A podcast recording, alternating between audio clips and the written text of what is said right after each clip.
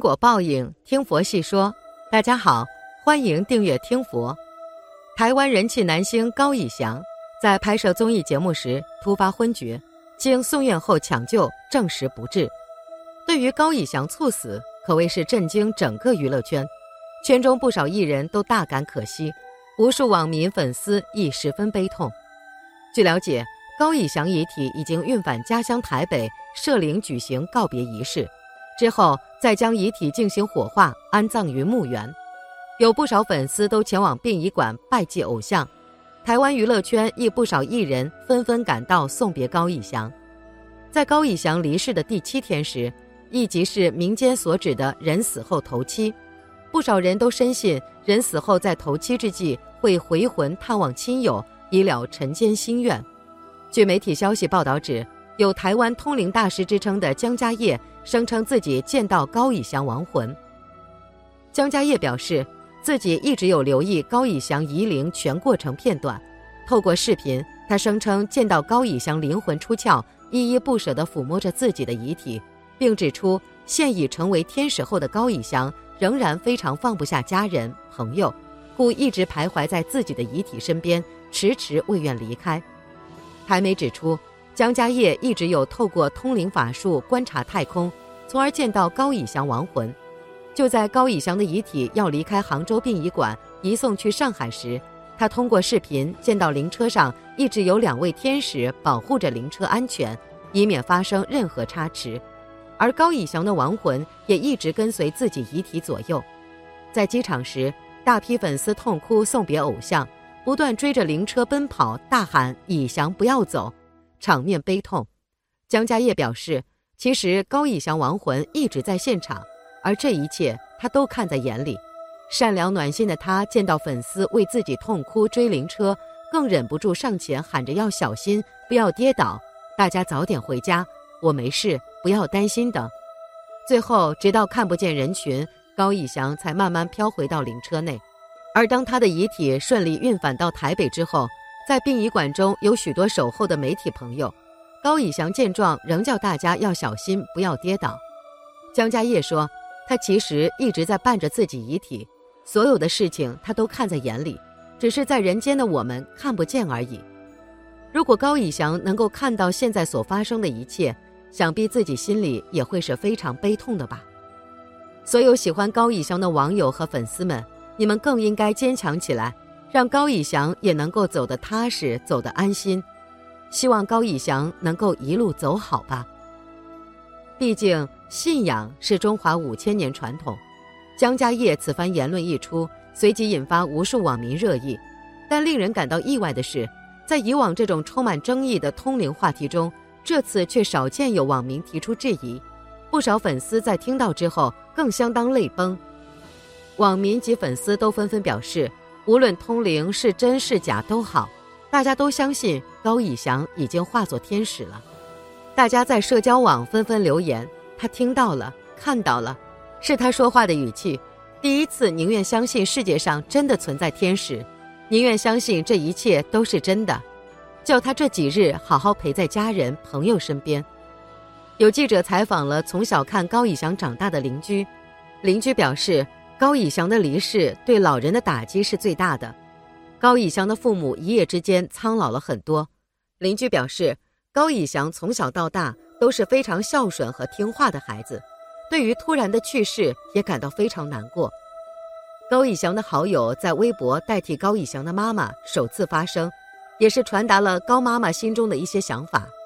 高妈妈表示，希望外界的网友和舆论。能够用正面和积极的方式去悼念高以翔。不仅如此，高以翔的妈妈还说，高以翔的灵魂还在飘荡，因为走得太过突然，所以他放不下身边的朋友和家人，以及每一位因为他的离去而感到悲伤的人。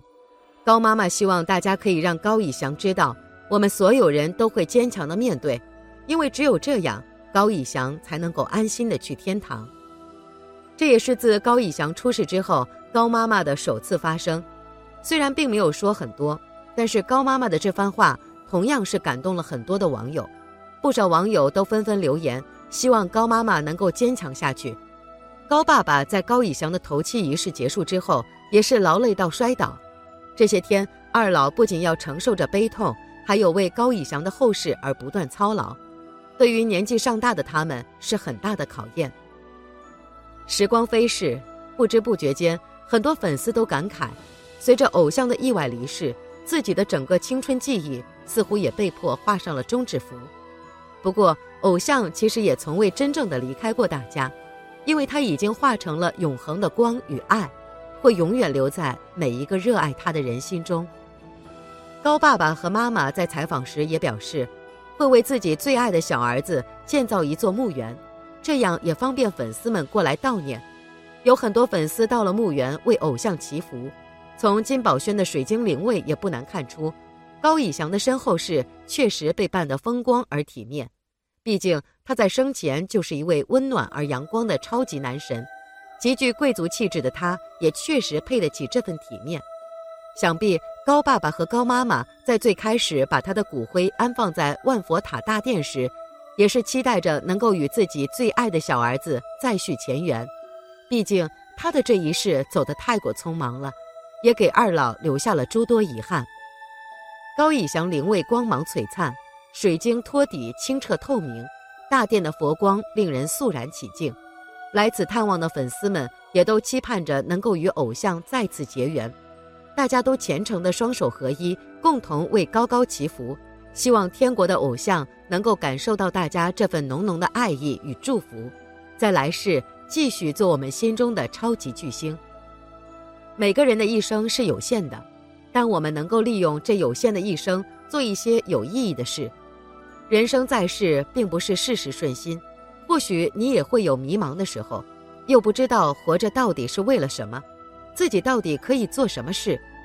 其实，在这个世界上，每个人都或多或少的有那么些消极的时候，但你要明白，风雨之后见彩虹。只要你坚持下去，你的心之所想，在某个不经意的瞬间便会实现。逝去的人无法再去挽回，那便学会珍惜眼前的人吧，不要伤心，更不要颓废。我们无法决定生死，但能够决定自己要做什么。如果只是一味的伤心难过，那你就会错过身边的其他美丽风景，甚至是人。既然某件事情已经无法扭转，那就转向还未成定局的事情，尽全力做好，这样才是真正值得的人生。有得有失，有喜有忧，老天是公平的，总会在某件事上，你可能是幸运的。逝者已逝，不要太过伤心颓废。我们要做的就是好好利用每一天。人生有起点，便有终点，而人生的意义并不在于能活多久，更在于我们能不能将人生过得精彩。在日常生活中，我们总是制定这样那样的计划。可能实现的人又有多少？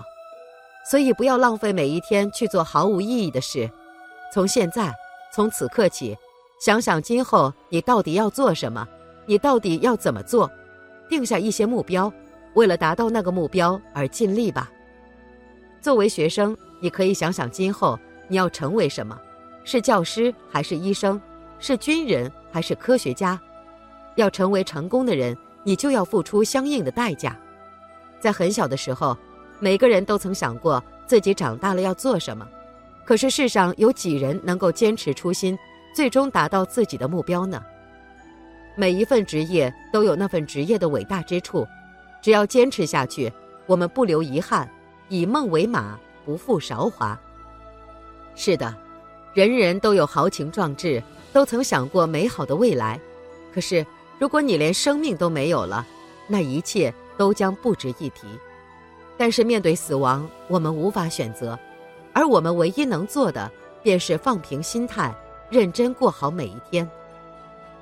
人生只是短短的几年，我们不必纠结那短短的一部分。《逍遥游》中曾写道：“梦之南有冥灵者，以五百岁为春，五百岁为秋；上古有大春者，以八千岁为春，八千岁为秋，此大年也。”而彭祖乃今以久特闻，众人匹之，不亦悲乎？汤之问疾也是矣。古代圣贤之人曾有过这样的疑惑和想法，更何况我们普普通通的人呢？现在的人们看到或者提到百岁老人时，大部分的人们可能都会羡慕，可是对于那些寿命很长的物种来说，根本就是不值一提。所以，少一点纠结，多一丝行动，用行动来证明，就算是短短的一生，我们照样能够活得很精彩。由生活中的小小事例，我们知道，质量比数量重要的多得多。死亡不可怕，可怕的是无法正视死亡，只是一味的逃避。然而有人却轻视自己的生命，为了鸡毛蒜皮的事情而要死要活。只有活着才能有所作为。假如你死了，那一切都将化为乌有。古人云：“留得青山在，不怕没柴烧。”无需将死亡看得太重，因为活着便会有希望。本期节目到这里就结束了，想看更多精彩内容，记得订阅点赞，我们下期不见不散。